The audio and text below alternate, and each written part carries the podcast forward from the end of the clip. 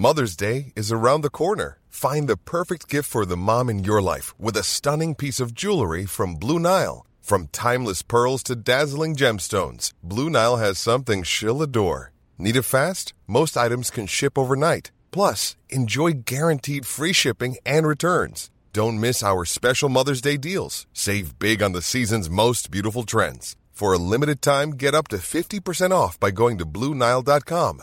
That's Bluenile.com. Bonsoir, bienvenue dans le podcast Culture PSG du lundi 20 février 2017, au lendemain d'un très triste match nul contre le TFC.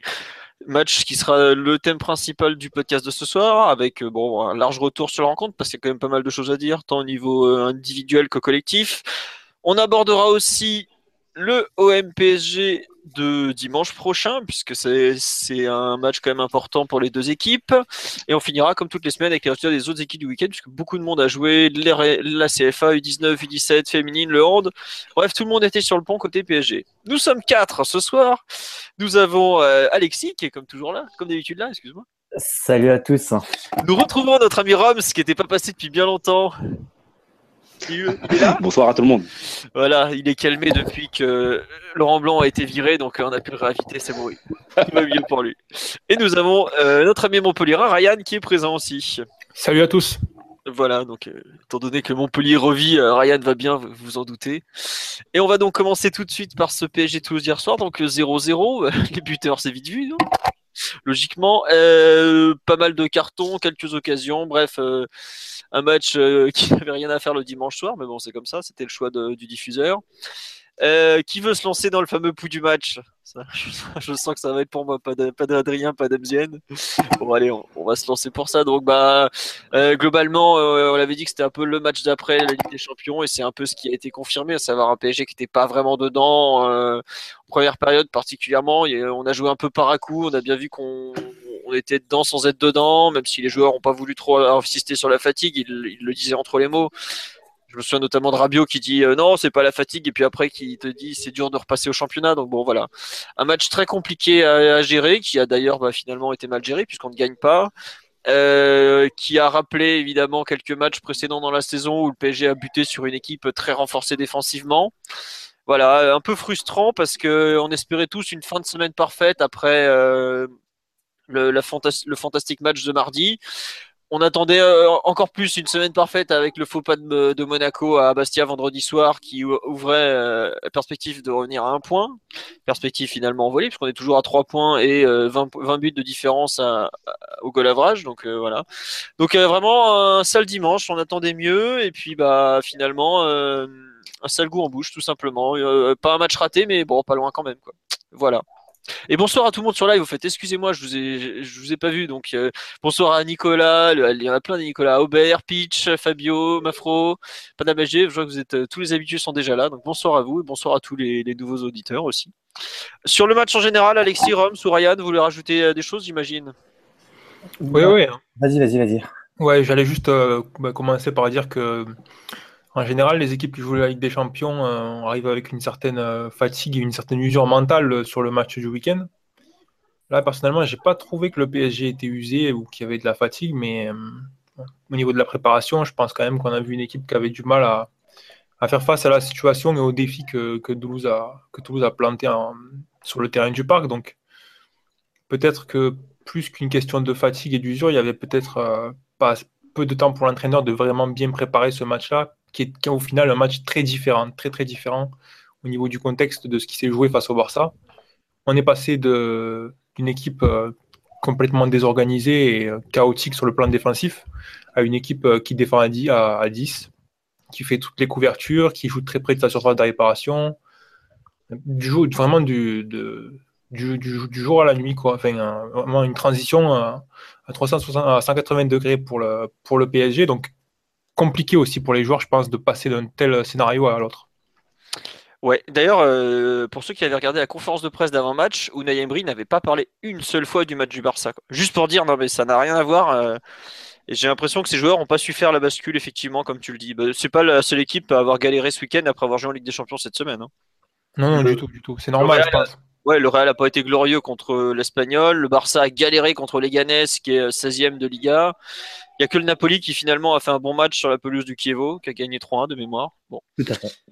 Voilà. Euh, Alexis, sur le match en général, ou Rams, qui veut, euh, avant qu'on attaque les perfs individuels, puis l'aspect collectif? Bah, Sur le match en général, euh, je pense que c'est des. Enfin, on va s'attaquer à ça plus en détail après, mais on voit les mêmes lacunes du PSG à domicile, en tout cas, enfin, même à l'extérieur d'ailleurs, même si ça s'est arrangé c'est en, en 2017, à, savoir bah, dès que les équipes bétonnent, euh, si on marque pas vite ou s'il y a, a pas une individualité devant pour nous sauver ou, un coup de pied arrêté, bah, ça ronronne, ça, ça donne un jeu, une possession stérile. Et c'est vrai que ce match-là, j'étais au parc pour les deux matchs d'ailleurs, ça m'a vraiment rappelé le PSG euh, de Lille avec sûrement tous euh, mieux organisé d'ailleurs que, les Lillois. Le problème, c'est qu'hier au PSG, il n'y avait aucune individualité, en tout cas offensivement, qui était, qui était au top et, les coups de pied arrêtés ont été mal frappés et on n'a pas réussi à marquer à marquer rapidement. Donc, euh, en ajoutant ces, ces trois choses, bah, ça donnait un, un triste, euh, un triste 0-0 et j'insisterai là-dessus. Mais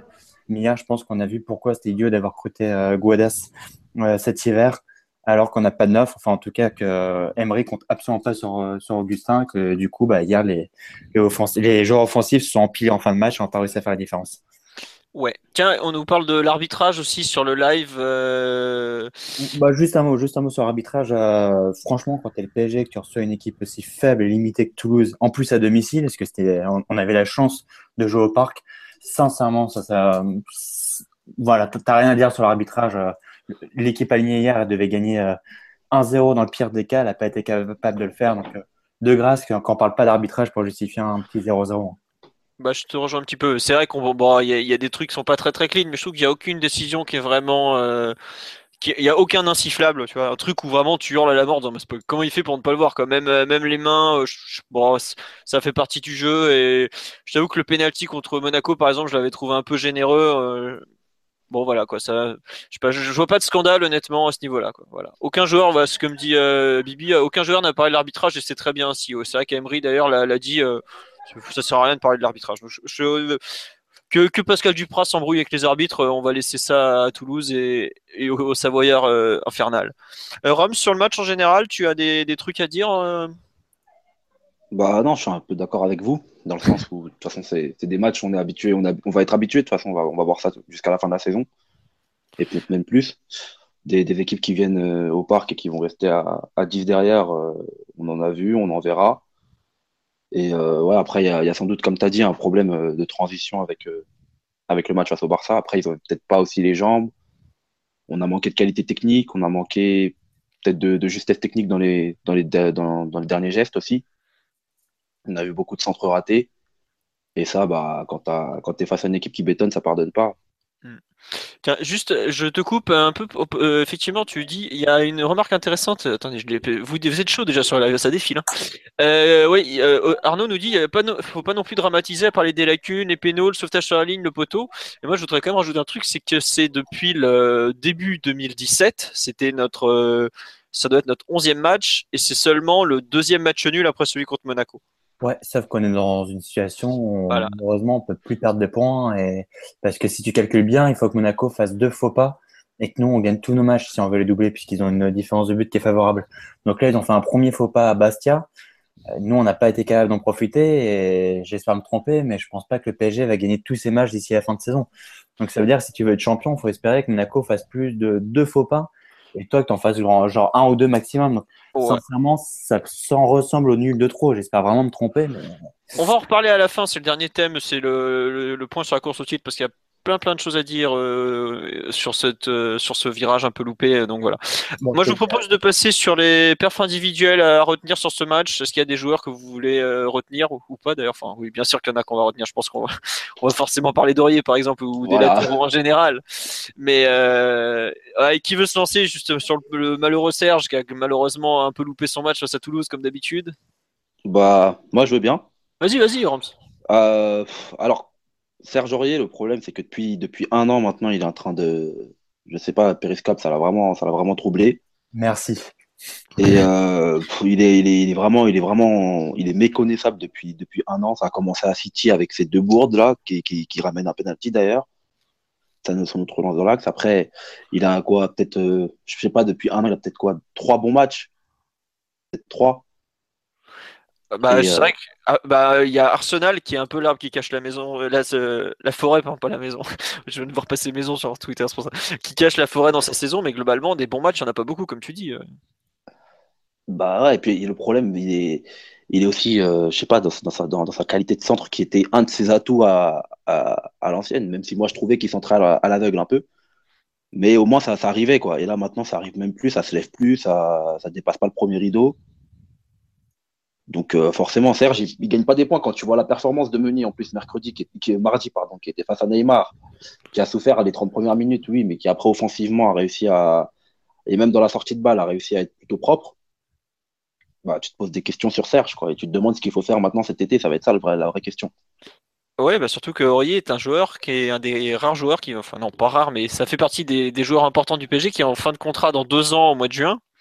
Et effectivement, avec ce genre de prestations, euh, ça, ça complique un peu son avenir au PSG, on peut pas le nier, parce qu'aujourd'hui, il est très très loin du 11 de départ. Embry avait pas voulu l'enterrer il y a 10 jours en conférence de presse. en disant, Non, non, attendez, faites pas de Meunier le titulaire intouchable.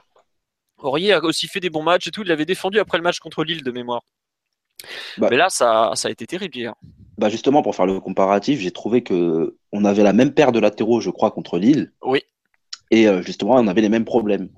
C'est-à-dire euh, une équipe qui a du mal offensivement, et je pense que bon bah le pauvre Maxwell, euh, il, il a plus les jambes, même s'il a, il a encore cette, euh, cette qualité technique qui permet de ressortir les ballons. On le voit bien sur ses appels, il est plus aussi tranchant, il est plus aussi tranchant. Euh, en fin de match, euh, Pastore l'envoie deux fois, bon, il l'envoie un petit peu au charbon, mais le Maxwell dit un an, il va peut-être réussir à aller reprendre les ballons et à réussir un centre correct. Là, il, euh, il galère à contrôler le ballon, il est, il est- physiquement, il est plus là, quoi. Hmm. Ça aussi. Euh, juste, je reviens pour, bah, effectivement sur le, live, le pauvre Maxwell. Tout le monde est triste de le voir dans cet état physique. Effectivement, euh, on nous dit match vraiment pauvre techniquement. Même, Maxwell a eu énormément de mal. Effectivement, euh, en conférence de presse, Emery après a beaucoup parlé de PSG Lille d'il y a une semaine et franchement, les deux matchs, j'ai l'impression que c'est des copier-coller. C'est savoir. euh, et je trouve qu'on avait été meilleur contre Lille que contre euh, Toulouse ce week-end. Après, c'est vrai que nos deux latéraux, ils ont vraiment centré. Euh, pauvre Serge, il en prend la tête. Hein. Aurier, il centre pour centrer et hop. Et on a du Serge, il apporte plus rien.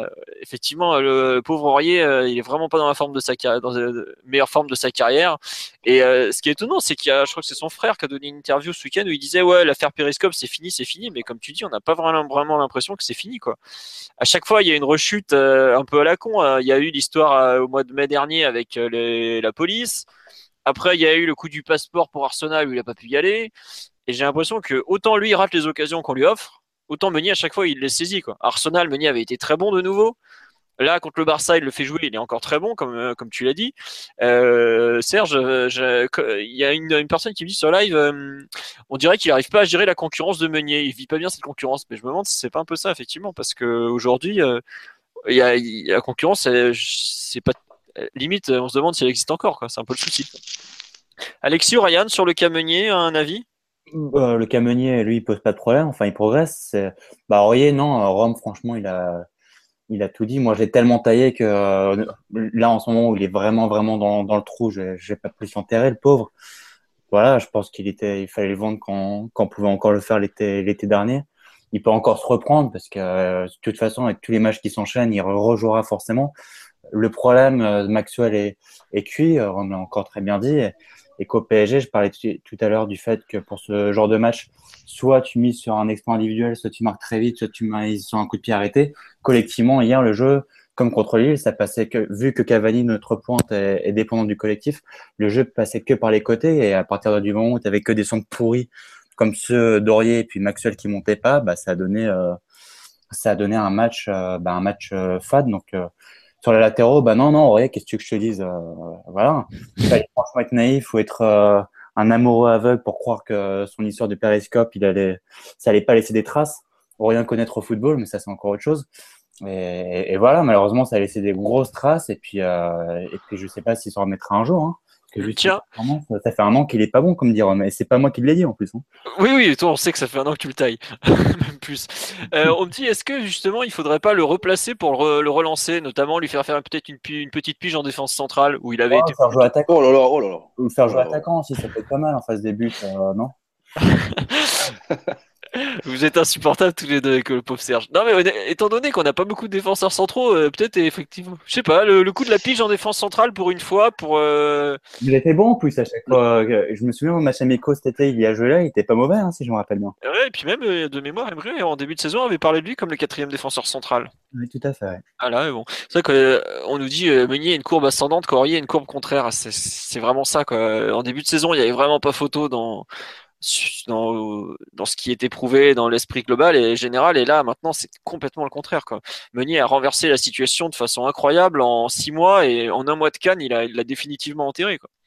Meunier, d'ailleurs, a eu une canne très particulière, alors que je pense qu'il il espérait un peu se relancer euh, en sélection ivoirienne. Ça a été bah, ça a été le contraire. Quoi. Il sait que, comme toute la Côte d'Ivoire, il s'est complètement loupé à la, à canne et voilà. Euh, Ryan, toi qui as un œil sur les matchs, tu vois une solution pour relancer notre bon Sergio ou? Une solution, hein, y a, à part jouer, il n'y a pas grand-chose à faire. hein. De toute façon, quand un joueur est dans une mauvaise dynamique et qu'en plus de ça, il revient d'une compétition internationale, il y a toujours un temps de décompression, on va dire.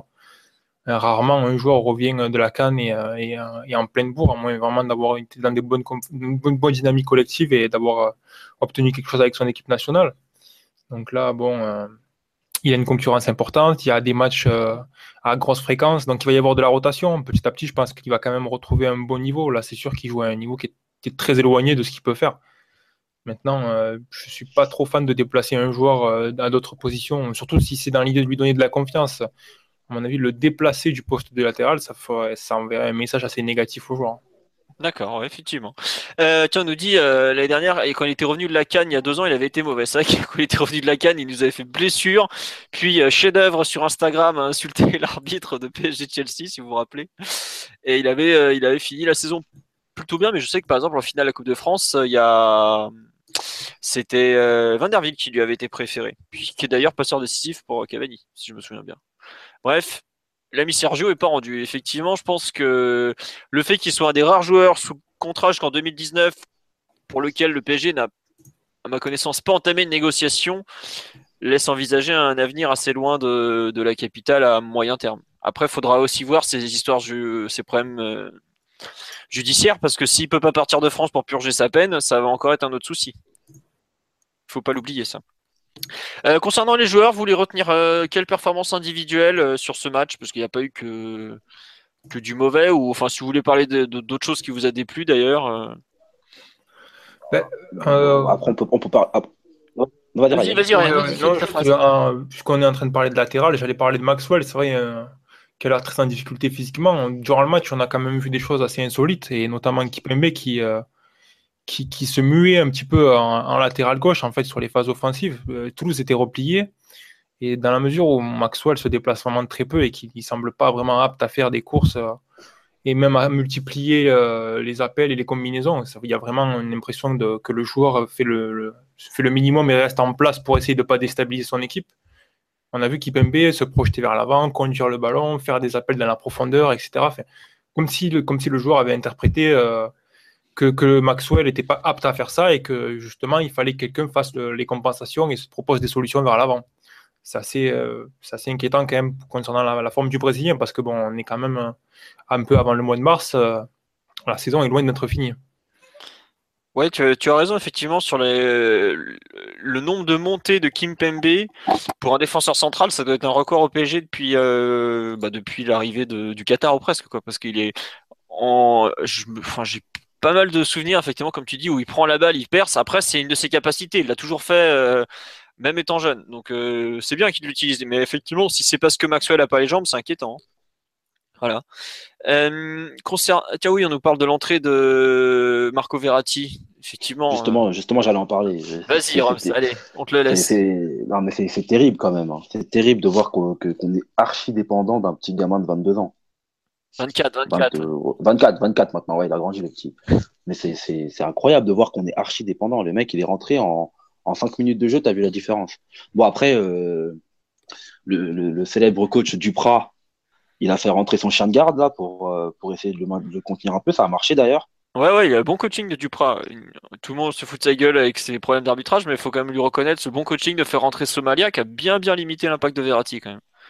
Ouais, ouais, il a mis un go- il a bah, il a couru quoi. Il a, il a fait, il a fait une un gros, un gros, un gros travail sur, sur Verratti. Mais quand même, l'entrée de Verratti, ça, c'est, incroyable de, voir que en cinq minutes de jeu, t'as, t'as Mota qui est transformé, qui pendant toute la première mi-temps, il faisait des, il savait plus trop quoi faire avec le ballon et là, il trouve, il trouve l'instinct. C'est, ça devient problématique quand on sait la santé du joueur, qui est pas, qui a pas une hygiène de vie irréprochable. Si jamais il manque encore, ça va être, ça va être un problème. Eh ouais, et bon, malheureusement, je crois qu'on est, comme tu le dis, de plus en plus dépendant à Verratti. Et sur un match comme ça, où nos créatifs étaient pas très nombreux, à savoir euh, bah, Pastore est toujours pas là, Di Maria était blessé. Enfin, il est, toujours pas là, il est, entré en jeu, mais il est pas, pas dans la forme de sa vie non plus. Di Maria a été blessé, Lucas a fait illusion, Draxler a fait un très mauvais match, probablement son plus mauvais à Paris. Euh, je trouve que on était complètement dans une situation où son impact allait forcément être énorme. Et quelque part, euh, bah, c'est inquiétant de savoir que tous tes créatifs sont des joueurs fragiles. Mais bon, bah, c'est un peu la, l'aspect global de notre effectif, quoi, malheureusement.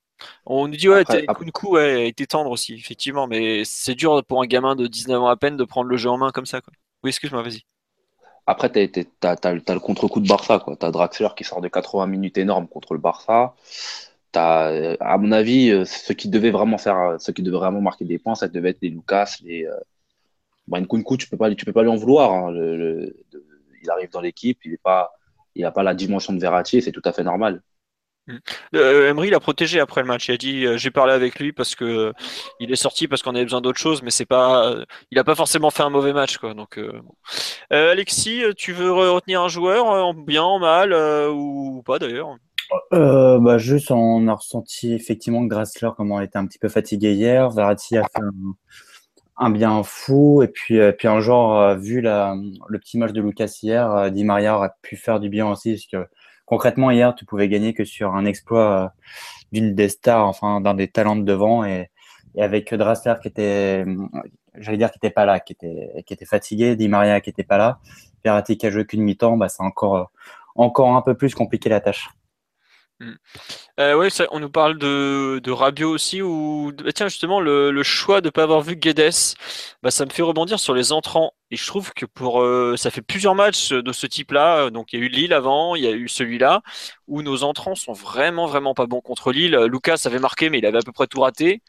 Là, Ben Arfa a fait une entrée, mais euh, pas loin d'être scandaleuse.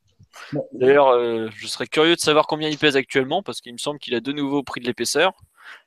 Et euh, Pastore, bah, il a, on voit que c'était un joueur qui, qui avait euh, de l'envie, mais pas forcément trop trop de jambes. Et j'ai l'impression que tous les entrants ont un peu trop voulu jouer l'exploit individuel, à part Verratti, mais parce que Verratti il a, il a joué 45 minutes, donc c'est, pas tout à fait un remplaçant comme les autres. Euh, ça m'a un peu gêné cette tendance des, des entrants à jouer l'exploit individuel. Je trouve que c'était euh, inapproprié et malheureusement, je me demande si c'est pas indirectement un, une conséquence de la, la, fameuse concurrence voulue par Emery quand il dit ouais c'est à vous de prouver et tout bah là j'ai quelque part euh, eu l'impression de ressentir le, côté négatif du système. Bah, comme souvent, euh, je, te, rejoins. J'étais au stade hier, j'ai pas revu le match, j'ai pas revu les images, mais sincèrement, c'était incroyable. Enfin, là, les 20 dernières minutes, on a vu tout, tout le cirque des, des dix dernières minutes où ça n'arrêtait pas de tricoter avec soit Pastore, soit Ben Arfa qui tentaient de faire, de faire leur show et c'était complètement euh, contre-productif. Et, hier, euh, je n'ai pas arrêté de me demander d'une part pourquoi Guedes n'est pas rentré puisque on me l'a un petit peu vendu, je connais très très mal, hein, on m'a un petit peu vendu comme un, une sorte de neuf et demi. Franchement, hier, ça aurait beaucoup plus servi, euh, s'il peut vraiment jouer ce poste-là, parce que je, sincèrement, je n'ai aucune idée, ça aurait beaucoup plus servi qu'un qu Ben Arfa, par exemple. Et, Ben Arfa, hier, c'était terrible. Il est retombé dans ses, dans ses travers, à savoir euh, tête baissée, tenter de faire son show, etc. Et les cinq dernières minutes, euh, enfin, je parle des arrêts de jeu, hein, ça, a été un, ça a été un cirque pas possible. Alors, t'as Pastore qui a peut-être le penalty, j'ai pas vu les images. Hein. J'en sais rien, mais c'est euh, de l'histoire ancienne. Et, et, surtout, si vraiment, vraiment, Emery hier a choisi euh, Ben Arfa par rapport à, Guedes par son profil, bah, je le répète, mais ça confirme que c'était une grosse connerie de pas de pas avoir recruté de 9 bis si c'est pour laisser Guedes euh, moisir en tribune les six prochains mois pour qu'il euh, pour qu'il, comment dire, qu'il s'intègre parce que, parce que voilà, dans ce type de match où il y a des défenses béton, en béton plutôt, où tu as tes individualités qui sont en difficulté, sincèrement, jouer à une pointe, on a vu à quel point c'est contre-productif. Avec ses latéraux qui faisaient pas un bon centre, c'était parcours du combattant. Et, c'est là où hier, j'aurais vraiment aimé, avoir, comme contrôler d'ailleurs, avoir un vrai, un vrai haut neuf aux côtés de Cavani. Hier, ben voilà, tu as, Ben Arfa, on a vu le résultat. Hein. Mmh. Après, euh, pour euh, te répondre sur Guedes, euh, je pense qu'il a pas joué parce que c'est un joueur qui a tendance à avoir besoin d'espace pour avancer et qui est pas encore très, comment dire, qui est très brut, balle au pied. Et je suis pas sûr que perdre des ballons, vu à quel point on avait du mal sur les, transitions, soit la meilleure chose à faire. Moi, je te le dis, hein, hier du parc, enfin, je pense devant la télé, c'était encore pire. Le manque de présence dans la surface, mais combien de fois on a entendu ce discours contre Marseille, contre Ludo Gores euh, contre saint aussi, il me semble, non? Euh, Enfin, on peut en citer plein des matchs, des matchs comme ça contre Lille, évidemment. Franchement, je le répète, mais en, Ligue 1, ce qui me fait penser que cet effectif est, peut-être mieux configuré pour la Ligue des Champions que pour, pour la Ligue 1. Enfin, en tout cas, la façon dont on joue maintenant qu'il n'y a plus, euh, a plus Ibra, parce qu'il ne faut pas se leurrer, Ibra, le match d'hier, il le gagnait tout seul en, en, 20 minutes, une demi-heure, hein, sincèrement. Comme Cavani est tellement dépendant du collectif, bah, si les gars autour de lui sont pas bons, sont pas dans un grand jour, et si en plus t'as pas un bon centre, bah, ça devient euh, en dehors d'un coup de pied arrêté, tu peux pas gagner ces matchs-là. Mais c'est ce qui s'est passé hier. Et regarde les dernières minutes, normalement n'importe quelle équipe euh, aurait balancé des ballons devant euh, au petit bonheur la chance qu'on avait fait d'ailleurs contre Lille dans les arrêts de jeu. Hier, ça a continué de tricoter, tricoter, tricoter. Ça faisait gueuler tout le parc d'ailleurs pour, pour l'arrivée à avoir aucune action concrète. Hein. Euh, Roms, euh, bah, je pense qu'on va commencer à, enchaîner sur la partie collective. Euh, sur les difficultés face au bloc regroupé du PSG, Ryan, un avis là-dessus Problème qu'on, comment le résoudre un peu ou qu'est-ce que tu en penses déjà de ce problème en général? Bah, c'est le problème du PSG depuis le, début de la saison. C'est pas quelque chose qu'on découvre. Hein. Sur la première partie de saison, on a vu beaucoup d'équipes regroupées. Puis à partir du mois de décembre, on a commencé à voir des équipes qui pressaient un peu plus. Là, on a eu un mix, euh, comme on pouvait s'y attendre face à Toulouse, où on a eu une équipe qui était à la fois encline à gêner les premières passes, et à la mais aussi euh, plutôt inclinée aussi à, défendre près de sa surface de réparation. Donc, euh, comment on fait pour contourner ce genre de situation? Ben, Il faut déséquilibrer le bloc. Il y a la possibilité de mettre du nombre dans la surface. Il y a la possibilité de faire une différence sur coup de pied. Je veux dire, il n'y a, a, pas vraiment une seule voie quoi, contre contre une équipe regroupée et à moyen de faire la différence de, plein de façons possibles. Ce qu'on a vu par contre, c'est que voilà, le PSG a toujours du mal à bien faire progresser le ballon, à bien trouver les, les joueurs derrière les lignes, à faire des combinaisons qui vont justement déséquilibrer euh, la défense adverse. Euh, Alexis parle du manque de nombre dans la surface, mais voilà, c'est toujours pareil quand on a des joueurs euh, comme Rabiot et Mota qui sont très impliqués dès la première passe, ils ne peuvent pas être à la fois proches de leurs défenseurs pour faire les relances et à la fois proche de la surface adverse pour essayer de reprendre les centres. Donc, euh, c'est voilà, tout est une question d'approche. Globalement, me semble que Emery a essayé de mettre, euh, de préparer un match avec beaucoup de rythme pour justement sans doute essayer de contourner un petit peu euh, la phase défensive et d'essayer de sans doute forcer des fautes, de défausser des fautes et, et, coincer Toulouse dans, des, dans, des, dans leur retranchement. Mais on peut pas dire que ça ait marché, hein, ne serait-ce que sur les 45 premières minutes, malgré le fait que Toulouse a été et peut approcher le but du PSG, la sensation c'est quand même que le Paris a le ballon, mais Toulouse contrôle les espaces. Ouais. Euh, concernant le, ouais, on nous dit ouais, ça va être toutes les équipes vont mettre le bus au, Parc des Princes, mais enfin, j'ai l'impression qu'on le met toutes et dans tous les cas le bus au Parc des Princes. Mais euh, j'ai l'impression qu'on a légèrement régressé à ce niveau-là par rapport à début janvier. Je sais pas si vous vous rappelez, on arrivait à se retrouver dans la surface avec beaucoup de joueurs. Et j'ai l'impression que euh, on a moins cette faculté depuis quelques semaines à, euh, amener du monde dans la surface. Mais c'est surtout en fait les, matchs qu'on gagne euh, contre les bus, c'est en général quand on arrive à vite marquer. J'ai pas les statistiques en tête, mais quand on arrive à vite marquer, comme contre l'Orient, enfin au bout d'une demi-heure, en général, ensuite ça s'ouvre et, c'est facile. Hier, on aurait ouvert le score, ça aurait été un match entre guillemets facile, on aurait gagné 2-0 sans, sans trop forcer je serais curieux de savoir combien de points on a gagné cette année dans le, dernier quart d'heure. Hein. À mon avis, euh, pas beaucoup. Hein. Euh, euh, là déjà je vois comment il s'appelle Lille. après je, sais pas honnêtement. surtout il faudrait faire la distinction entre extérieur et domicile aussi. contre les buts surtout encore plus tu vois. Je sais qu'on en a perdu dans le dernier quart d'heure. Je pense à saint notamment, où on perd à la 92e minute. Monaco. Monaco qu'on perd à 92e minute. Euh, c'est vrai qu'on en avait. Ouais, voilà. C'est des, ouais, des bonnes défaites de merde. Enfin, pas des défaites, mais des bons matchs nuls qui coûtent bien cher au final. Bah, qui coûtent les 4 points d'écart là. Euh, Rome, c'est un avis sur ces fameuses défenses regroupées? Tu vois une solution de ton côté? Euh, comment, bah. comment le PSG pourrait s'y prendre? Bah Après, pour moi, quand tu, quand tu joues contre une défense regroupée, tu as deux solutions. Soit tu, tu, tu, combines dans des très petits espaces, mais avec des joueurs très très techniques, un peu comme le Barça faisait à une époque, avec des courses aussi qui partent un petit peu dans le dos, et tu as Messi qui te sort une passe euh, pour, pour un joueur qui, qui part dans le dos, justement. Ou alors, bah, tu as des latéraux qui sont très bons au niveau des centres. Et peut-être que peut-être qu'Emery euh, hier en faisant rentrer euh, en faisant rentrer Ben Arfa et, et Pastore a peut-être misé sur une après, il avait peut-être des consignes très propres qui étaient peut-être de provoquer justement de provoquer la défense adverse et d'essayer de, de, faire la différence un petit peu comme ça en amenant des centres en provoquant en amenant des centres parce que on voit un petit peu Ben Arfa je sais pas si bon il a joué entre guillemets contre nature par rapport à ses derniers matchs. Mais le mec quand il avait la balle il avait qu'une seule obsession c'était d'aller dribbler. C'est vrai qu'on n'a pas beaucoup. Ça, c'est aussi, euh, euh, aussi, symptomatique du fait que euh, ce sont des joueurs avec des qualités techniques qui ont un peu le statut de, de leader technique, lui comme Pastor, et qui rentre dans une situation où le PSG a, du mal à déséquilibrer l'adversaire. Donc, du banc de touche, c'est sans doute des joueurs qui voient que le PSG n'arrive pas à faire la différence avec la circulation de balles, les combinaisons ne font pas mouche. Donc, leur argument principal, ça reste quand même de faire la différence sur le plan individuel, surtout Ben Arfa. Après, il y a peut-être une mauvaise interprétation, ils en font peut-être un peu trop, mais au moment où ils rentrent dans le match, euh, le PSG n'a pas un contrôle de la rencontre qui fait que ces joueurs peuvent euh, rentrer sans doute avec plus de tranquillité et moins d'urgence. C'est vraiment, il faut marquer, on le voit sur les remontées de balles de Rabiot, sur les déplacements de Mota qui prend des risques, qui s'éloignent vraiment de la base du jeu. Je veux dire, il y a, on sent les joueurs euh, déterminés à marquer sans forcément réfléchir à comment. Il y a plus une, plus de désir que de que d'animation, on va dire. Donc voilà, pour ces deux joueurs, je pense que c'est aussi logique de les voir entrer de les voir tenter individuellement. Hein. S'il fait la différence, s'il obtient un penalty à la fin du match, Ben Arfa, on n'a peut-être pas le même discours. C'est vrai.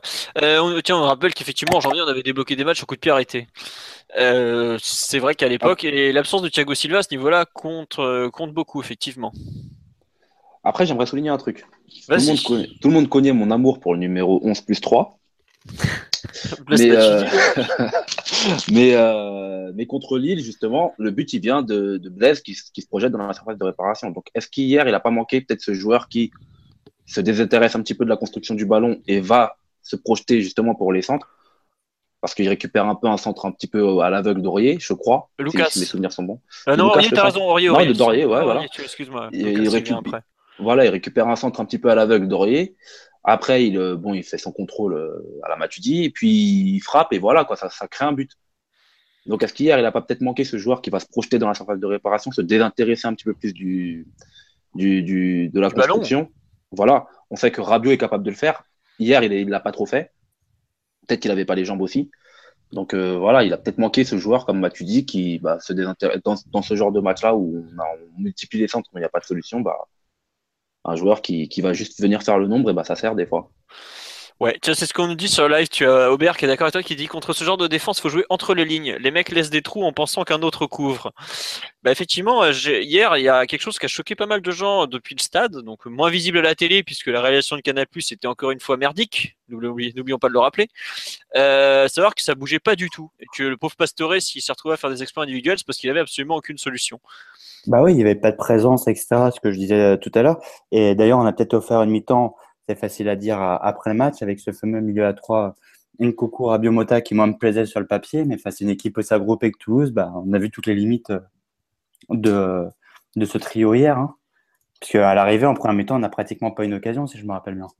Si, si, on a, euh, il y a Lucas qui fait un match très moyen, mais qui est à la base de deux occasions. Il y a le double 1-2 avec euh, Rabiot, et là, il fait long ballon, il, met, il fait un bon contrôle, il met la, passe en retrait à Cavani et qui ah frôle le cadre. Euh. ouais, mais tu m'accorderas qu'avec 77% de possession de balle, ça fait quand même. C'est pas lourd. Je suis d'accord avec toi, c'est pas lourd. Et l'autre occasion qu'on a, c'est même pas vraiment une occasion, c'est Draxler qui fait un ballon un, peu parfait à Maxwell et le pauvre Maxou, euh, il, a les jambes qui vont moins vite que le cerveau, donc il, tombe. Voilà. Mais effectivement, euh, c'est fou, c'est dans ce genre de match qu'on a du. C'est vrai que Matuidi nous aurait sans doute servi. Effectivement, l'ami Blaise, c'est quand il n'est pas là que on se rend souvent compte de son importance effectivement sur ce genre de rencontre où le PSG a souffert. Bah, je sais pas si ce que ça vous a rappelé, mais moi j'ai eu l'impression de revoir outre le PSG Lille un peu le PSGOM de c'était fin octobre, je crois c'était 31 octobre, où euh, on avait bah, face à, la même même genre d'équipe 4-3-3. Euh, bon, en réalité 6 6-3-1 quoi. Euh, on avait souffert d'un manque de, de mouvement au milieu du terrain pareil, 4-5 jours après Magic des Champions, et ben j'ai vraiment eu l'impression de revoir la même chose, à savoir une équipe qui, qui n'en fait pas assez dans ses déplacements pour, euh, pour, pour mettre en danger un bloc adverse. Donc euh, voilà. Après, je sais qu'après la rencontre, Emery a longuement expliqué qu'on on doit faire plus, on va travailler sur ce genre de situation. Donc je pense qu'il va y avoir euh, soit de l'adaptation tactique, peut-être éventuellement un retour au 4-2-3-1, même si ça n'avait pas du tout été euh, glorieux contre Lille. Soit euh, une façon de faire différente, peut-être mettre plus de joueurs devant, quitte à se mettre un peu en danger défensivement. enfin, il serait temps, on est fin février quand même. Hein. Eh, avec tout ce qu'on joue, on n'a pas forcément beaucoup de temps pour faire des mises, euh, des mises au point, hein, Alexis. six mois que c'est comme ça. Moi, je pense, je peux me tromper, je pense que c'est l'effectif qui a été mal configuré, en tout cas, ou le système de jeu, j'en sais rien, d'Emery, qui est malheureusement pas, pas assez bien adapté pour la Ligue 1, parce que on le voit bien, au bout de six mois, on a l'impression de se répéter pratiquement tous les, les trois semaines sur euh, toutes les trois semaines pardon sur les fameuses euh, possessions stériles euh, du PSG. Donc je ne sais pas si c'est Emery qui est pas adapté tactiquement, enfin à la Ligue 1, qui s'attendait pas à avoir autant de, de buts, et donc du coup on enchaîne les passes latérales, etc. et les centres souvent pourris quand c'est Aurier et Maxwell qui jouent, ou si c'est l'effectif qui a été mal configuré avec que, que, des joueurs qui aiment bien tricoter le ballon sur sur le banc de touche, mais sur le terrain d'ailleurs. Et donc, du coup, bah, aucun joueur finalement qui est capable de changer euh, la physionomie d'un match comme le faisait un, un Ibra les années passées. Bah, tu l'as dit un peu dans ta réponse. Quand tu parles d'Ibra euh, aujourd'hui sur ce genre de contre ce genre d'équipe, on sait que Cavani, si on lui met pas les ballons, il est, bah, euh, c'est pas son ah position. Mais quand tu remplaces Ibra par Ben Arfa et Ressé, forcément. Bah, voilà. Je suis d'accord avec toi. Mais... T'as un problème de construction d'effectifs qui a été euh, en partie comblé à cet hiver avec l'arrivée de Draxler côté gauche, qui a fait du bien, mais tu, tu remplaces pas un mec comme Ibra qui te mettait un but par match euh, et qui te solutionnait tous les, tous les problèmes comme ça. Quoi. Parce que, grosso modo, le jeu du PSG de Blanc d'Emery, on peut pas dire que ça.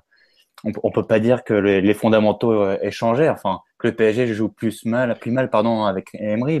Ah, le dernier tiers a quand même beaucoup changé. Hein. Le truc, oui, oui, le dernier tir. Ah, non, mais ce que je veux dire, c'est qu'on peut pas dire, ah, on va pas faire des comparaisons euh, foireuses, mais au niveau de contre les petites équipes, on peut pas dire qu'il y a une révolution au niveau du jeu. Enfin, c'est la même configuration avec des équipes qui bétonnent, nous qui avons 75% de position de balle, et puis voilà, c'est c'est du handball ensuite. Sauf que la différence, bah, c'est que voilà, c'est que l'année dernière, tu avais un Ibra, ces matchs-là, il les gagnait. Cette année, on n'a pas trouvé la clé pour les gagner quand on n'arrive pas à marquer vite, sur les coups de pied arrêtés, etc. Euh, Rams, tu allais dire quelque chose? Ouais, justement, mais là, il, vient de le dire, il vient de tout dire. Euh, ah, dire euh, bon, d'accord. Ce bon, je dire. Ouais, ouais. Euh, concernant les toujours, bon, on va, on va un peu finir sur ce thème parce que c'est vrai que c'est un match qu'on a un peu déjà vu malheureusement, même si c'est vrai que c'est frustrant. Qu'est-ce que vous voyez un peu comme comme solution possible à, à, court terme pour, pour le PSG quand, dans ce genre de rencontre? Puisque vu le calendrier à domicile, faut être honnête, on va en croiser quand même pas mal des équipes de ce type-là. Euh, Ryan, tu as une idée à court terme pour sauver euh, une équipe que tu, ne supportes pas? Je transmets après. Pour sauver, oh, ça, sauver, c'est un bien grand mot. Je pense que voilà, on a évoqué quelques, quelques possibilités, les combinaisons entre les lignes, mettre du, monde, du nombre dans la surface, des choses que le PSG euh, a, fait par à coup, notamment les projections des joueurs. C'est vrai que tout à l'heure, on parlait de, de l'absence de Matuidi c'est quand même un joueur qui, apporte du nombre et qui fait pas mal de courses dans la profondeur. Alors après, il y a les limites techniques du joueur qu'on connaît, mais voilà, le PSG n'est pas forcément euh, mal équipé pour euh, apporter des solutions. Hein. Mais après, il y a aussi d'autres réalités qu'il faut prendre en compte. Là, on sort d'un match de Ligue des Champions qui est, d'une certaine usure, qui, demande un certain niveau de rotation pour l'entraîneur et qui en plus était un match très très différent à ce, que, à, ce qui s'est joué euh, ce week-end face à Toulouse. Donc voilà, il y a aussi c'est que c'est compliqué de, de, de, mettre, de pointer du doigt en fait la préparation de match ou l'aspect collectif des fois. Quand dans la, dans la routine de l'entraîneur, il y, il y avait d'autres choses à préparer. Parfois, c'est juste pas possible de faire plus avec le temps qu'il a. Donc, on va attendre déjà de voir le prochain match après le match de Ligue des Champions qui est quand même un match, euh, quand même une rencontre réputée pour, pour être difficilement jouée par, les équipes importantes. Donc, et après, on verra, on, fera, on pourra essayer de voir un petit peu là-dessus, mais le PSG a déjà les solutions. Il y a déjà la possibilité de projeter des joueurs. Il y a la possibilité d'amener un peu plus de nombre entre les lignes. voilà, on est, loin de la, situation d'octobre ou de novembre où les remplaçants étaient complètement en dehors de la dynamique, où les titulaires avaient du mal à faire la diff. Là, Emery a, des options. Il a quand même Ben Arfa qui est dans une. Même s'il semble euh, avoir un peu plongé dernièrement, il est quand même dans une bonne dynamique. Pastor euh, commence à avoir un petit peu de minutes. On a Lucas qui est bien, on a Di Maria qui est bien. Je veux dire, il, s'agit peut-être simplement de, voir le prochain match les deux prochains matchs et de se dire euh, que la, préparation du match était peut-être juste un peu tronquée par, le contexte Ligue des Champions. J'entends bien ton discours, Ryan, que je trouve évidemment très bon. Une grosse équipe. Franchement, ça aurait été à l'extérieur, j'aurais plus ou moins accepté, tu vois, que euh, tu joues à Toulouse, etc. Une équipe qui bétonne avec des absents trois jours après la soirée de rêve contre le Barça, enfin quatre même d'ailleurs. Euh, je comprenais, mais, mais là au parc contre Toulouse, sincèrement, même si hier, si tu gagnes un 0 c'est tout sauf un scandale, euh, évidemment. Franchement, surtout que tu avais changé 4-5 joueurs par rapport au match du, Barça, si je me rappelle bien. 5 au coup d'envoi de mémoire. 5. Donc, tu vois, l'excuse de la fatigue, ça fait quand même un petit peu, un petit peu léger. Sincèrement, pour une équipe qui, en plus, avec Monaco, avait fait son premier cadeau contre Bastia, on pouvait, tu m'accorderas ça, s'attendre un petit peu mieux au niveau de l'entame, un petit peu de folie, etc., mettre le feu. Surtout justement, euh, excuse-moi, je te coupe Alexis, mais le, franchement, moi j'ai trouvé que le PSG avait fait un match avec un rythme plus élevé que d'habitude. Ah oui. Ah, euh, il, y a, il y a trois semaines, un mois, euh, le PSG n'entamait pas les matchs avec une circulation de balles à ce rythme. Hein. Donc, ah moi, je regarde surtout le concret, quoi, tu vois, les occasions et tout. Oui, ouais, bien sûr. Non, après, je suis d'accord avec toi. Il y a pas la... L'équipe n'a pas été capable de, déséquilibrer le bloc toulousain. Mais après, voilà, c'est, c'est, compliqué. Je pense que c'est compliqué pour n'importe quelle équipe de faire face à 10 joueurs qui défendent de cette manière. C'est certain. Je veux dire, je veux dire là, on est en train d'incriminer, de, entre guillemets, le PSG de ne pas avoir été capable de sanctionner le faux pas de Monaco, mais il fallait revenir après un match de Ligue des Champions important. Il y, avait une, il y a une équipe qui a fait un match très négatif sur le plan tactique. C'est pas simple, pas simple. On parle de quelque chose qui est, difficile à faire et qui aurait pu être fait sur un coup de pied arrêté, comme ça, comme ça l'a été fait il y a un mois ou deux. Et voilà, le ballon n'est pas rentré. Après, d'un point de vue contenu, c'est euh, un match plutôt maîtrisé, même s'il manque la, la, partie des équilibres, mais c'est dur, quoi. Par rapport à face à un bloc comme ça, c'est quand même très dur de faire la différence. Pourquoi tu veux pas avouer que Pascal Duprat est un des plus grands tacticiens d'Europe? C'est un gros mort et j'espère que Toulouse descendra l'année prochaine avec lui. non, mais je sais pas, je sais pas si c'est un, grand tacticien, mais en tout cas, bon, c'est parmi tous les entraîneurs qui ont, qui ont préparé des équipes face à Emery cette saison c'est sans doute un des entraîneurs qui a, le, qui a pris le moins de risques et qui s'est montré le plus prudent et le plus respectueux envers le PSG, on va dire. Donc, euh. respectueux, on va dire ça.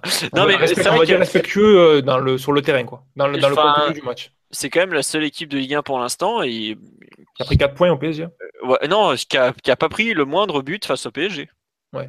Alors à l'aller, il y a Lafont qui fait deux gros arrêts. Le retour, tu as euh, un poteau, euh, un miracle avec Kimpembe qui contre euh, Marquinhos. L'aller est un match miraculeux aussi. La victoire à l'aller est un. Oui, oui. Mais buts qui sortent de nulle part. Quoi. Ouais, mais après, en termes d'occasion, ils n'ont pas concédé grand chose. Hein. Non, non, c'est sûr. Non, non, mais je, ouais, je me rappelle de la map Expected Goals à ce moment-là.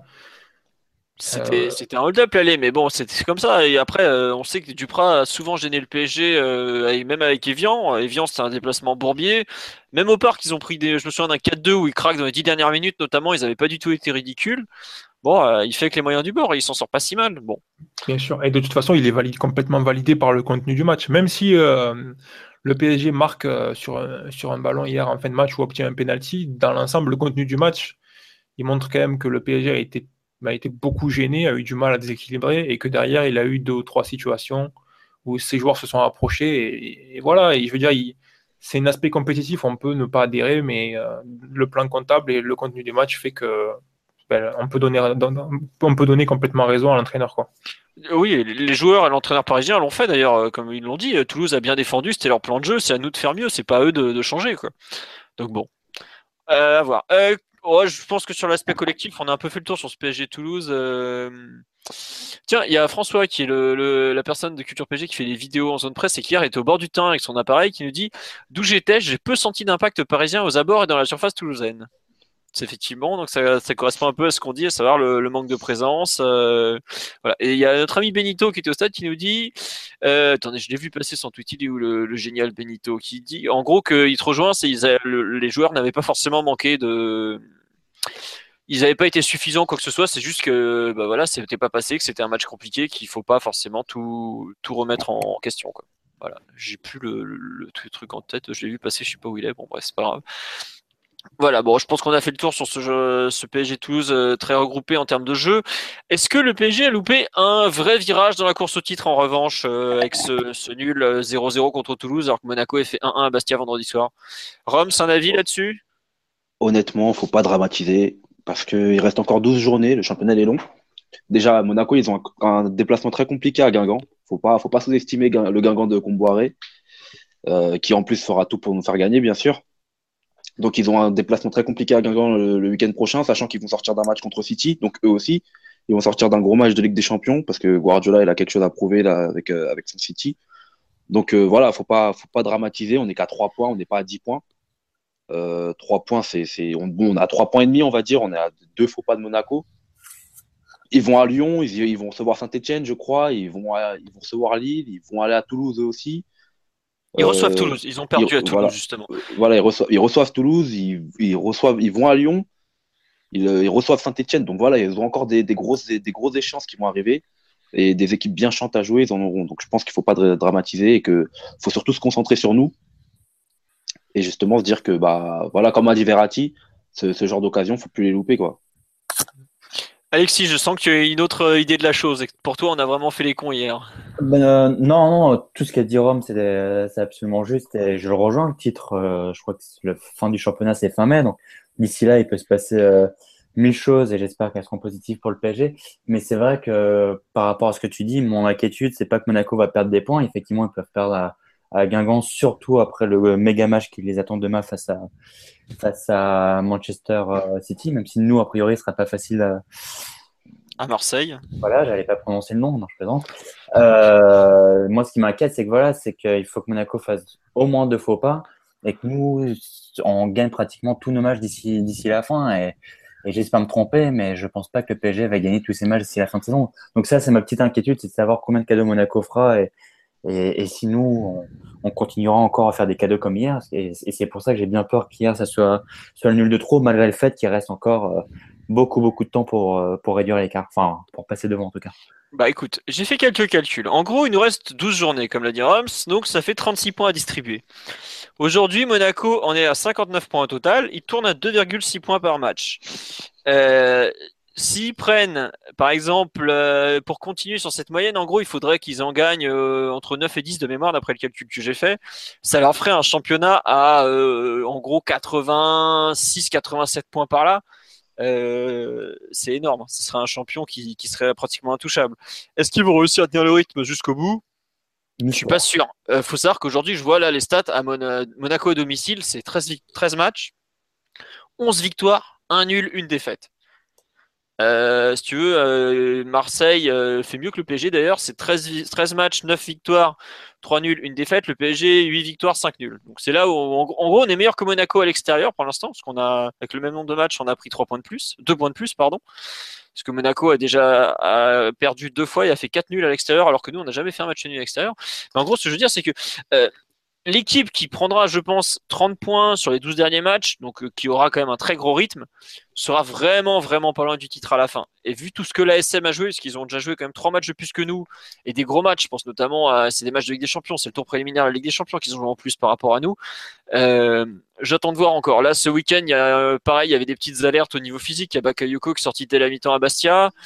Je je pense que c'est un peu trop tard pour s'enflammer. Et puis, euh, on est à peine au début du dernier tiers. On a passé le, on est rentré dans le dernier tiers euh, après ce match contre Toulouse. Et c'est vrai que c'est embêtant parce que euh, on avait tout pour revenir à un point et tu te prends un peu les pieds dans le tapis malgré tout. Bon, voilà. Et autre chose, au passage, j'y pense là, la finale de Coupe de la Ligue, mine de rien, mentalement, ça peut aussi être important. On dit souvent que les victoires appellent, appellent les victoires en foot au niveau des dynamiques en tout cas. Le PSG Monaco, mine de rien, mentalement, il peut être important. Je crois que c'est mi-avril, non Si je dis pas de bêtises? C'est début avril. C'est le 1er avril. Tout dit, voilà, 1er avril et c'est juste au retour de la trêve internationale. Alors je sais pas quelles équipes on va pouvoir aligner. parce que côté Monaco, il y aura Falcao en Colombie, il y aura Fabinho avec le Brésil. Euh, qui c'est qui est concerné encore? Bah, il y aura probablement trois quatre joueurs. Bernardo Silva, mais lui il part au Portugal, donc c'est moins loin. Nous, on va avoir, euh, on va être euh, décimés probablement, parce qu'il risque d'y avoir euh, Cavani, Di Maria, Silva, Marquinhos. eux, c'est sûr qu'ils sont en sélection, voire qu'ils jouent. Je pense qu'il y en a au moins trois qui vont jouer. Peut-être que Pastore sera de nouveau avec l'Argentine. donc le, ce match-là va être très très très compliqué. Après, l'avantage du PSG par rapport à Monaco, c'est qu'on a quand même un plus gros effectif. Voilà faut quand même, on peut pas nier. Et puis Monaco a commencé à perdu des joueurs de façon définitive. Le pauvre Bosquilia qui, s'est fait les croiser, qui leur avait apporté un apport statistique incroyable, euh, bah, c'est fini par exemple. Donc bon, à voir. Et remarque là de Loïc Sorev qui nous dit le déplacement au Vélodrome la semaine prochaine, ça me rappelle exactement la situation d'il y a deux ans. Et c'est un peu ça effectivement, puisqu'on a double double virage après suite cette semaine, celui de la semaine prochaine où Monaco joue à Guingamp, je crois que c'est à 17h, et le PSG joue à 21h à Marseille. Euh, bon, si Monaco gagne, on a intérêt à gagner aussi parce que sinon ça va être d'un coup très très très très compliqué quand même. Je sais pas ce que vous en pensez. Euh, Ryan, toi qui es un habitué des courses au titre à deux en Espagne avec des montants, des nombres de points tout à fait incroyables, t'en penses quoi? Là, il y, a un écart entre les deux équipes qui fait que ça peut basculer très rapidement. Honnêtement, il y avait une opportunité pour le PSG, mais bon. Euh, normalement, vu la dynamique des deux équipes, là, je pense que c'est une équipe d'opportunité qui doit se représenter. Après, c'est sûr courir derrière, c'est jamais, euh, c'est jamais bon. Le PSG, c'est une équipe qui a l'habitude de faire la course devant. C'est possible aussi que les joueurs deviennent un petit peu nerveux et, et que l'équipe euh, ne réagisse pas forcément bien euh, quand on approche on va dire, les 5-6 dernières journées et que la différence n'est pas forcément faite. Ouais, bah c'est ce que disait Mota il y a une semaine, à savoir Monaco va être devant et ils vont voir comment ils assument. Bon, bah, c'est vrai qu'ils se sont pris les pieds dans le tapis tout de suite, mais euh, nous aussi. Donc, pour l'instant, euh, ça n'a pas changé grand-chose. Et euh, ouais, un, mot quand même sur Nice qui est quand même toujours là. Bon, bah là, malheureusement, je pense que le coup de grâce vient de tomber pour les Niçois avec la blessure jusqu'à la fin de saison de d'Alassane Plea, qui était quand même un, un de leurs gros points forts à cette saison quand on voit ce que Balotelli est en train de donner. Bon, bah, eux, ils, sont vraiment au bord de la rupture. Ce week-end, c'est les seuls qui gagnent du trio de tête, mais alors voilà la façon dont ils gagnent. Hein c'est un miracle qu'ils repartent avec les trois points de Lorient, qui est quand même, euh, je crois qu'ils sont 17e à domicile, Lorient, ouais, c'est ça. Bon. Je sais pas, j'avoue que Nice, j'ai du mal à les considérer au même niveau que les autres. Qu'est-ce que vous en pensez sur euh, l'OGC Nice? Malheureusement pour eux, on... même s'ils ont le même nombre de points que le PSG au final. Ils sont dans le dur, mais ils viennent quand même de prendre 4 points euh, sur deux matchs de suite à l'extérieur. À Rennes en remontant deux buts. Et à Lorient, j'ai pas vu le match, mais en, en se prenant le rouge de, de Balotelli. Donc ça prouve quand même que mentalement, c'est une équipe. Sincèrement, mentalement, Nice est en train de, de m'impressionner, surtout quand on se rappelle qu'ils sont pris 4-0 contre Monaco il y a 3-3. 3-0, pardon. Il y a trois semaines de ça. Donc mentalement, sincèrement, euh, je suis impressionné que Nice tienne, euh, tienne autant. Hein. Ouais, ouais, bah, je t'avoue que j'ai l'impression qu'aujourd'hui, ils tiennent au mental, mais en termes d'effectifs, c'est un peu en train de.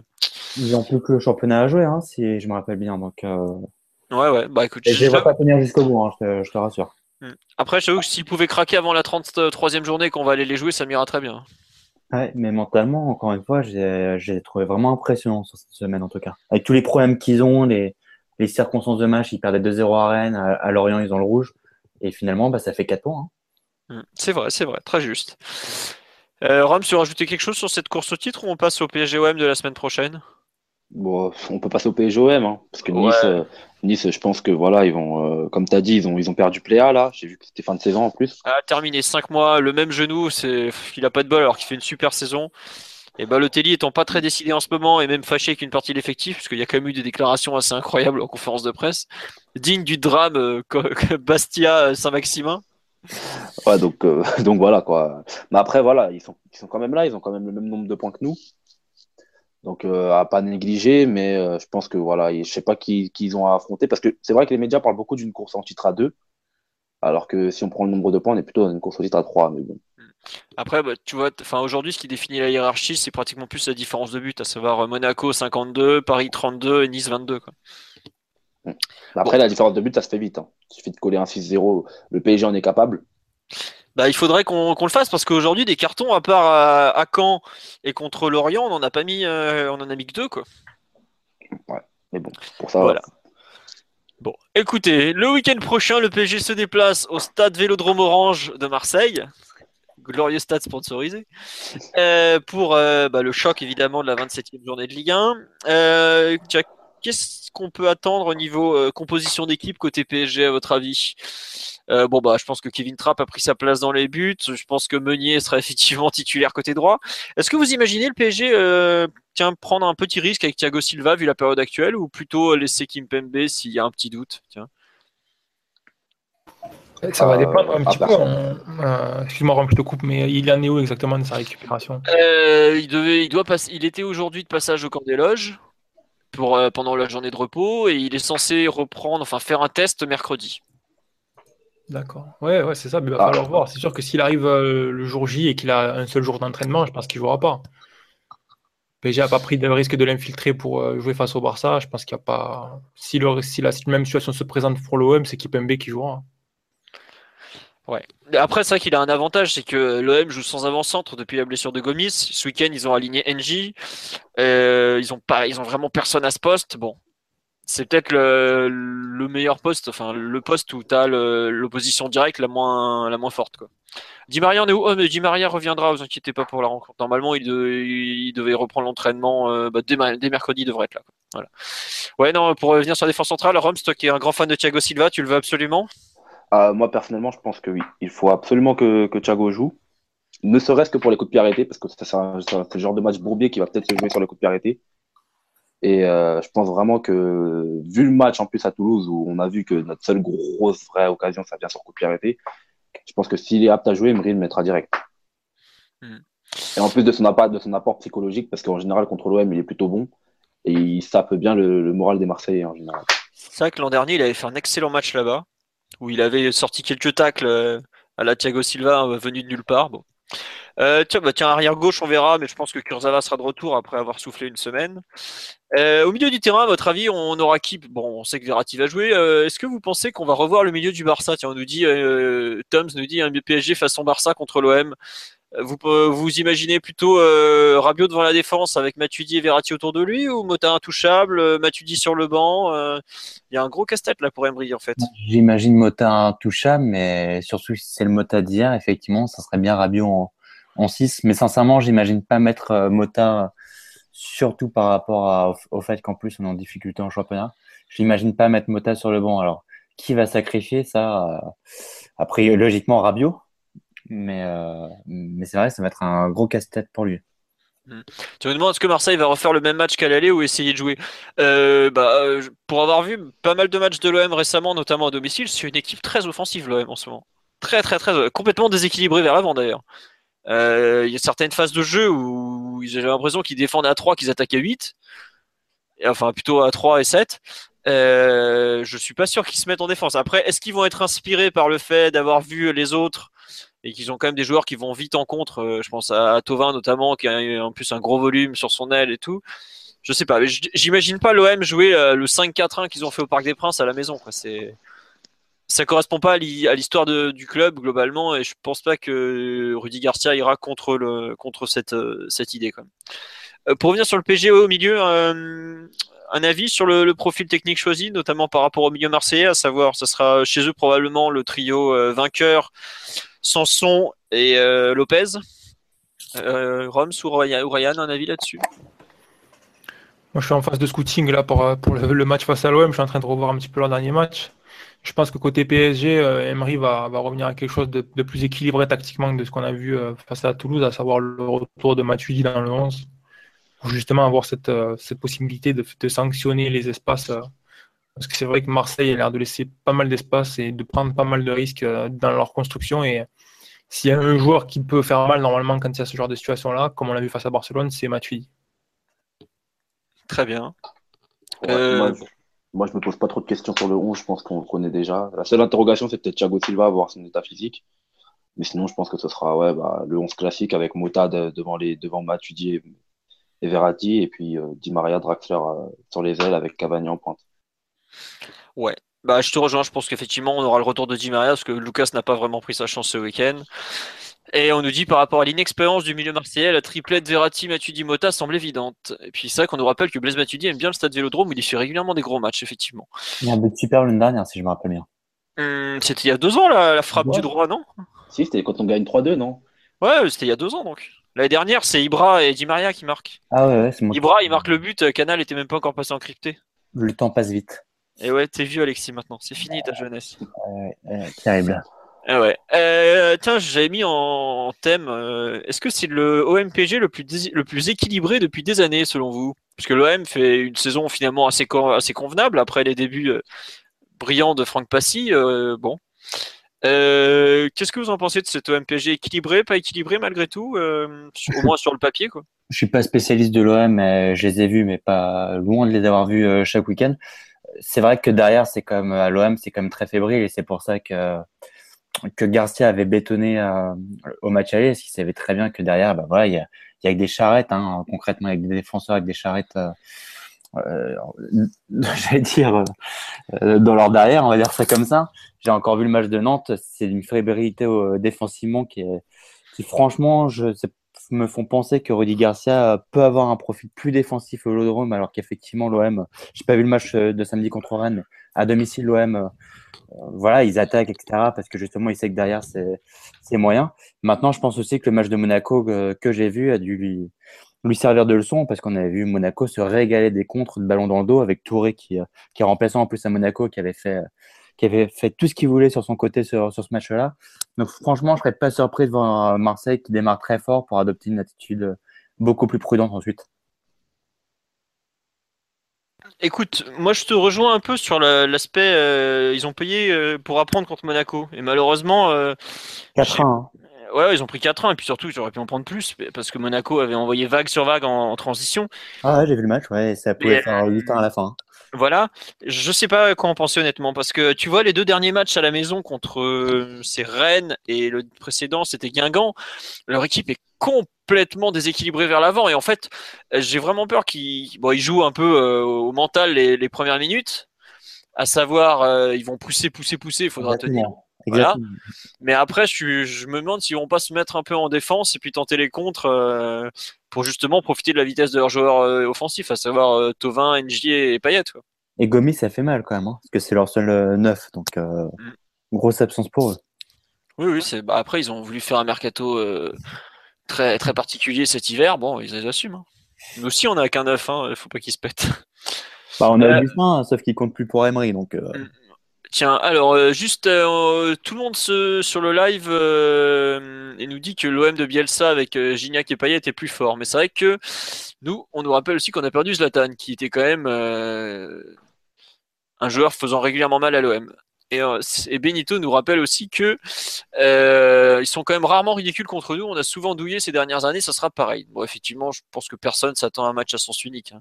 Je vois pas du tout, par exemple, ce qu'a pu faire Monaco, euh, le 4-1 qu'ils leur mettent. J'imagine pas du tout le même scénario face à nous.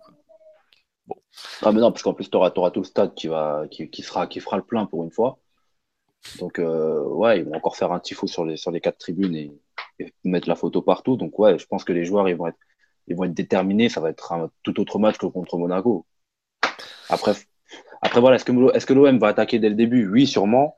Et euh, je pense que d'ailleurs, ils vont, ils vont vouloir marquer très très vite. Parce qu'ils vont se dire que bon, le PSG est peut-être prenable. Tu, les entends déjà parler d'exploits à, la PSG Barça. Mais euh, globalement, si, si on arrive à, si on arrive à, tenir les dix, les dix premières minutes, c'est un peu terrible de dire ça, mais il faudra tenir les dix premières minutes. Et bah, on pourra, on pourra, je pense, les punir très rapidement.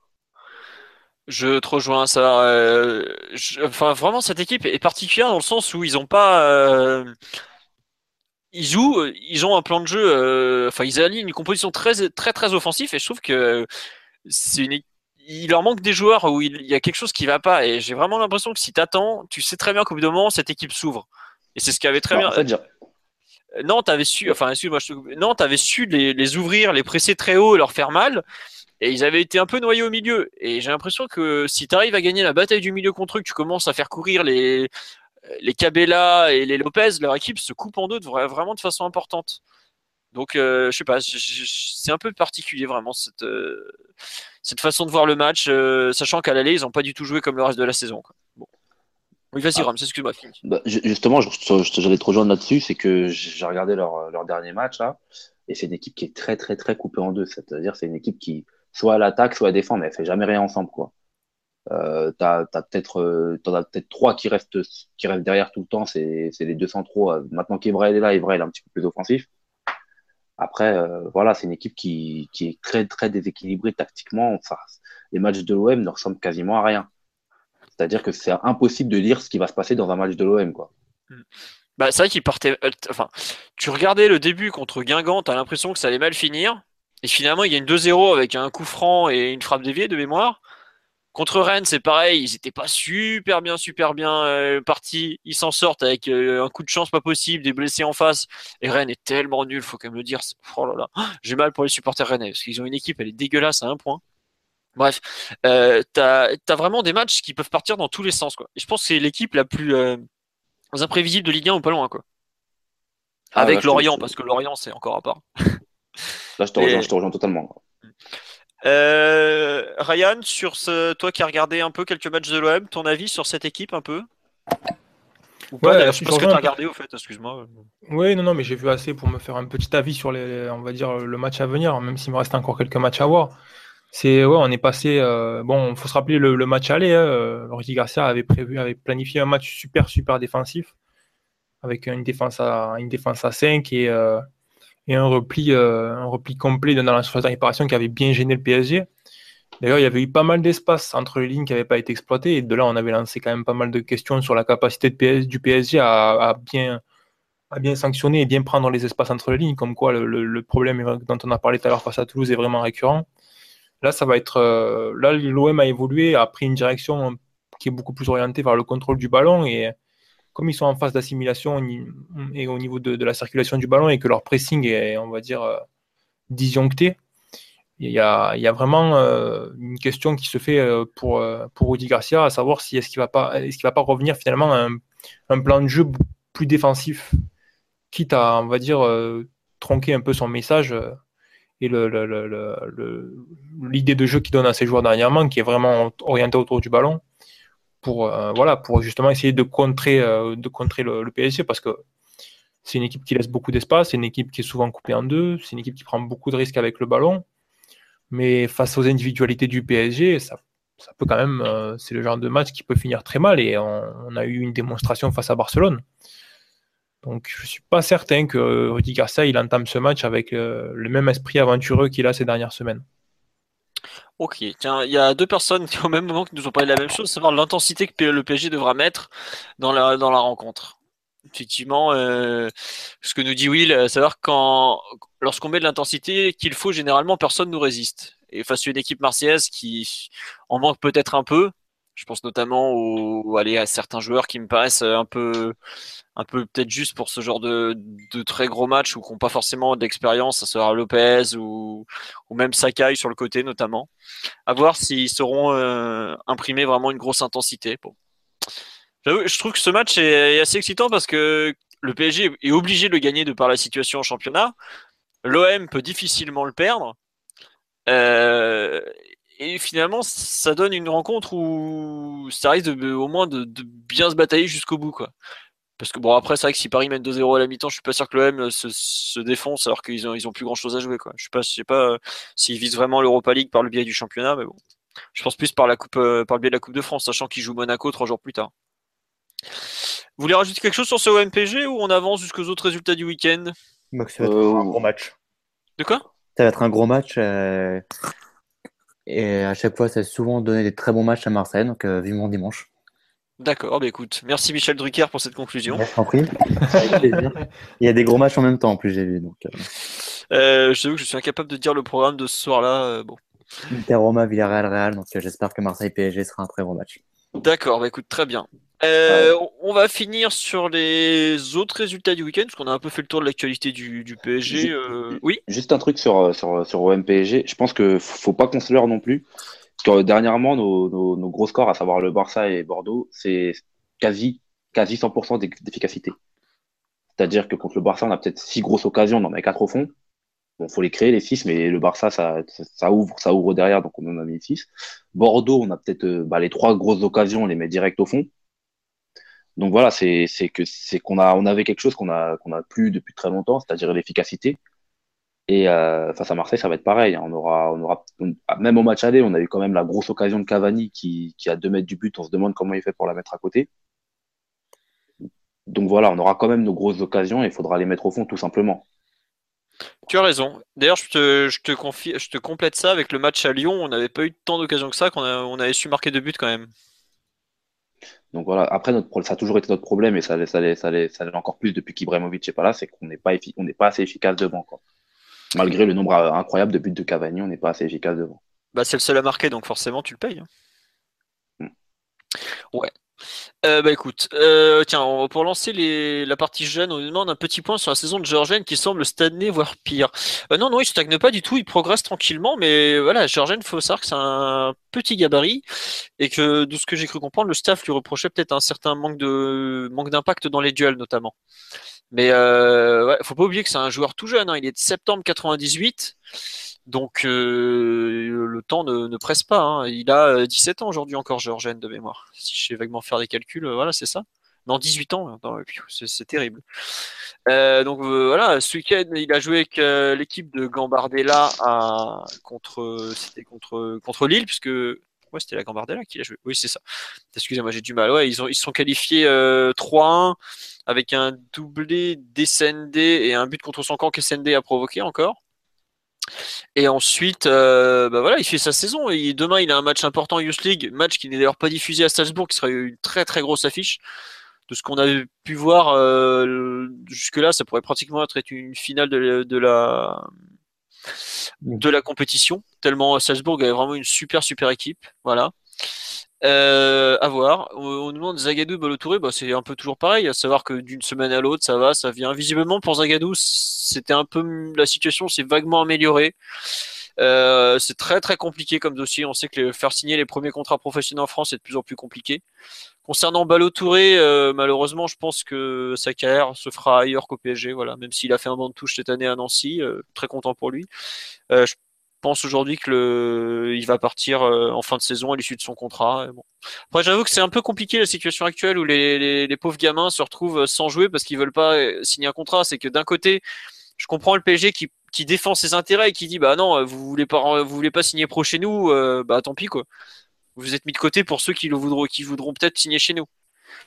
Mais d'un côté, je trouve que c'est dur pour un joueur que tu as formé, euh, à qui dans qui t'as cru et à la fin tu lui dis ouais bah c'est bon maintenant c'est enfin ça fait un peu exploitation j'avoue que c'est c'est une situation qui est très très compliquée à gérer après t'as aussi des problèmes d'argent derrière faut pas se leurrer il y a énormément de, de situations qui sont liées à l'argent hein. Voilà, si aujourd'hui euh, il, a, il, a, il a pas encore signé, si certains ne signent pas au PSG, c'est aussi parce qu'ils ont des propositions de l'étranger qui sont hors normes. Bon, le PSG peut s'aligner, mais est-ce que le PSG veut s'aligner? C'est toujours pareil. Au bout d'un moment, tu rentres dans l'engrenage et c'est pas forcément bon pour le club. Ça devient uniquement une question d'argent. Voilà, voilà. Et il y a, euh, par exemple, là, on joue contre le le même cas pour euh, Camara, côté marseillais qui a une proposition marseillaise qui était pas pas dégueulasse, mais qui a des propositions anglaises qui sont hors normes et sur lequel sur lesquelles le club veut pas veut pas s'aligner. Bah, c'est un peu toujours le même souci quoi. Pour le Caligari, c'est un peu le même problème. Je sais que Kluivert a parlé avec son, son père euh, lors du match de, de Gambardella ce, ce vendredi. Le fameux match où il y avait Marcelo Bielsa d'ailleurs. Euh, voilà quoi. on dit pas, on dit suis pas d'accord, c'est normal de voir un jeune signer au club, le club l'a formé. Mais ça c'est toujours pareil, c'est que le club l'a formé, mais euh, le joueur il avait du choix au départ aussi. Il a choisi le PSG, mais euh, c'est malheureusement il y a un côté, le, tu dois quelque chose au club, ça c'est vrai, mais tu vois aussi que le club il va pas forcément te faire confiance même en, voulant te faire signer un contrat. Je vois par exemple, on en parlait euh, quand ce week-end, il y avait euh, sur le banc de, la CFA des mecs, euh, donc c'est une équipe réserve, il y avait des mecs sous contrat pro. On a fait signer tous les milieux défensifs du PSG de la génération 96, 97, 98. Au bout d'un moment, quand tu fais du contrat pro une norme, le joueur il voit aussi son intérêt. Et aujourd'hui, un ballot touré, moi je me mets à sa place, je vous dis honnêtement, je signe pas au PSG. Parce qu'il sait très bien que son avenir va être bouché. On a à son poste Kurzawa qui a 25 euh, ans ou 24 ans. On va recruter un arrière-gauche de niveau international cet hiver, euh, cet été, pardon. Le gamin, il a 20 ans, il a besoin de lancer sa carrière. Il est numéro 3 à un poste où devant lui, il y aura deux joueurs qui, vont, qui peuvent enchaîner les rencontres et qui vont être en concurrence. À quel moment il va jouer? C'est un peu ça le souci, c'est que tu peux pas, c'est pas parce qu'on te propose un contrat que tu as tout intérêt à, l'accepter. C'est malheureusement euh, un problème qui se pose. Et c'est pour ça que je comprends. Bon, pour Zagadou, qui a un potentiel vraiment extraordinaire, j'avoue que j'ai du mal à comprendre, surtout s'il signe à Manchester City. parce que le PSG a que trois défenseurs centraux. Est-ce qu'ils vont en prendre un quatrième? Bon voilà, c'est plus compliqué. Mais à certains postes, je comprends que les jeunes ne, ne souhaitent pas forcément s'engager dans la durée que le PSG. Voilà. Et même après, euh, voilà, euh, on voit euh, ce qui se passe par exemple avec Hudson. le TFC a recruté deux joueurs et ils ont dans l'intention visiblement de revendre des attaquants, donc ils les montrent. Forcément, le joueur va peu jouer. Un joueur prêté, c'est un joueur qui est en situation de faiblesse dans son club, qui a pour seul atout son niveau intrinsèque. Pour peu qu'il soit un peu jeune, bah forcément, il se retrouve vite en difficulté. Donc c'est vraiment compliqué à gérer. C'est pas, il n'y a pas de vérité absolue. Euh, la seule vérité absolue, c'est qu'un joueur, il a tout intérêt à être bon quand il va jouer. Ça, c'est le seul truc. C'est sa meilleure garantie de jeu, c'est le fait d'être bon. Je pense à Sabali qui est parti à Evian en ayant zéro match en pro. Bah, il a été bon, il a joué deux saisons complètes, une saison à Nantes. Là, il fait encore une bonne saison à Bordeaux. Aujourd'hui, il a une vraie cote. Euh, Areola, bon, il est un peu dans le trou, mais il a pareil, il a fait trois bonnes saisons. Euh, aujourd'hui, son, son CV, c'est pas formé au PSG, c'est trois saisons en professionnel de bon niveau. Quoi. Donc c'est un peu la, problématique. Il y a des joueurs qui sont pas forcément prêts quand on leur demande de signer un contrat pro pour intégrer le monde professionnel. Ce qui s'est passé avec Rolly, par exemple, à Tours, ça s'est mal passé. Bah, il a perdu 6 mois. Bon, bah voilà, il est jeune, il a encore que 20 ans. Bon, il peut encore rebondir. Mais c'est vraiment, euh, c'est dur de dire, euh, il doit, signer, il doit signer. C'est pas, c'est pas aussi simple que ça. Il faut aussi voir l'intérêt du joueur. Hein. Et il y a aussi des questions d'argent, faut pas se leurrer. Donc, pour revenir sur nos, histoires de petits jeunes, euh, la réserve avec notre ami Krikoviak jouait contre Bergerac euh, victoire 2-1 avec un doublé de Gaëtan Robaille, qui est un joueur qui est arrivé cet été depuis Yaras, qui fait une très bonne saison, qui est l'homme en forme de la réserve. Très bon Rémi Descamps dans les buts aussi. Le gardien fait une très bonne saison d'ailleurs Descamps. On le signale passé parce que bon, on a beaucoup parlé de, de et Areola, mais Descamps fait vraiment une très bonne saison pour sa première année en tant que professionnel. Je me demande ce qu'il va faire l'année prochaine. Je serais pas forcément surpris qu'il soit prêté en, en Ligue 2 par exemple à voir. Euh, Augustin qui a joué en pointe, qui a été assez moyen et qui est dans une phase un peu moyenne, mais après bon, il y a aussi le contre-coup du, mercato hivernal qui est pas forcément évident à digérer. Bon, il fait quand même une passe décisive sur le deuxième but, voilà. Euh, sinon, euh, j'avoue que c'était un peu là les noms qui me reviennent en tête. La U19, donc ils ont battu euh, Lille en Gambardella. Qui c'est qui, avait été bon, je sais plus honnêtement. Caligari a fait une très bonne deuxième période. Alors, je l'ai trouvé vraiment pas terrible en première. Il s'est bien réveillé après la pause. Il a été vraiment intéressant. Euh, a fait un bon match aussi, j'ai trouvé. Et le reste m'a pas forcément euh, marqué, je suis désolé. J'avoue que j'ai pas pu regarder le match de façon très attentive, donc c'était un peu compliqué. Les U17 sont allés gagner 4-1 à Boulogne-sur-Mer. Alors c'est une saison très particulière. Ils, remontent au classement. Ils peuvent, avec les matchs en retard, ils peuvent viser la première place, alors qu'ils n'ont pas forcément été tout le temps, tout le temps, tout le temps excellents. Bon, c'est vraiment euh, un cas un peu particulier cette saison. Euh, équipe très jeune, comme je l'ai dit à plusieurs reprises, mais qui arrive à enchaîner des résultats, qui dans le jeu est pas forcément toujours souveraine, mais qui avance, qui avance, qui avance, qui avance. Bon, faut, faut signaler comme le, le, bon état d'esprit général, parce qu'à un moment ils étaient jusqu'à septième, je crois. Là, ils sont de nouveau en course pour la première place, c'est à signaler quoi. Euh, Krikoviak, je vous ai fait, euh, pas moi, excusez-moi. Duby et Jonas vous ont fait un long résumé du match. En gros, il a été totalement neutre. Voilà. Euh, il a pas, il a, il a fait une connerie au quart d'heure de jeu. Il a récupéré euh, en faisant une faute. Il aurait dû prendre un jaune. Dans ses orientations de jeu euh, très neutres. On lui a demandé s'il voulait sortir avant la fin. Il a dit non, non, je finis le match. bon, même si la CFA et les pros, ça a strictement rien à voir en termes de contexte. C'est pas du tout la même chose. Ça joue moins vite. C'est pareil. Tu joues contre des équipes à 10 derrière. C'est pas forcément un match où il monte il au-dessus du lot. Le premier match contre Granville avait été plus intéressant. Voilà, à voir. Euh, ensuite, euh, nos féminines, elles sont allées gagner, je crois, 11 ou 15-0 en Coupe de France. Un truc à Tours. Bon, bah voilà, c'est foot féminin. On sait qu'il y a énormément d'écart entre les équipes de haut de tableau, enfin du haut du, foot national féminin. 11-0, voilà. Euh, et les, les, petites équipes, puisque c'était une équipe de D2, je crois, Tours, voire moins. Euh, division d'honneur. Bon, bref. Autant dire que ça a été une boucherie. Et enfin, le hand, formidable euh, Paris Saint-Germain hand qui allait s'imposer euh, à la dernière seconde à Flensburg. On a été mené à peu près les trois quarts du match. Et on revient un peu par miracle à, la fin. Interception, dernière action. Hop. Gunsheimer pour Emily on gagne en Allemagne et on valide la troisième place du groupe à coup sûr. La deuxième est très bien partie. Et on est en course, encore en course pour la première place, mais il faudrait que le Barça perde un match à Kiel ou à, je sais plus contre qui, ou contre Veszprem à la maison, je crois. Bref, euh, c'est mal barré en gros. Mais bon, on est au moins qualifié pour le tour suivant en, Champions League à, de, à 80.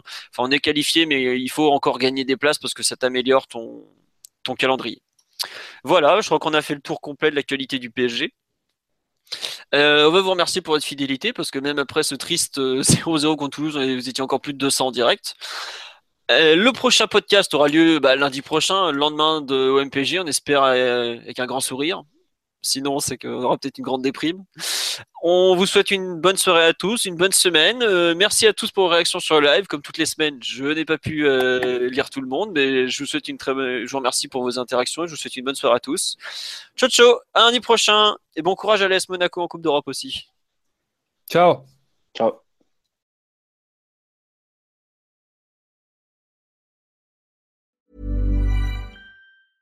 Normally, being a little extra might be a bit much, but not when it comes to healthcare. That's why United Healthcare's Health Protector Guard fixed indemnity insurance plans, underwritten by Golden Rule Insurance Company, supplement your primary plan so you manage out of pocket costs. Learn more at uh1.com.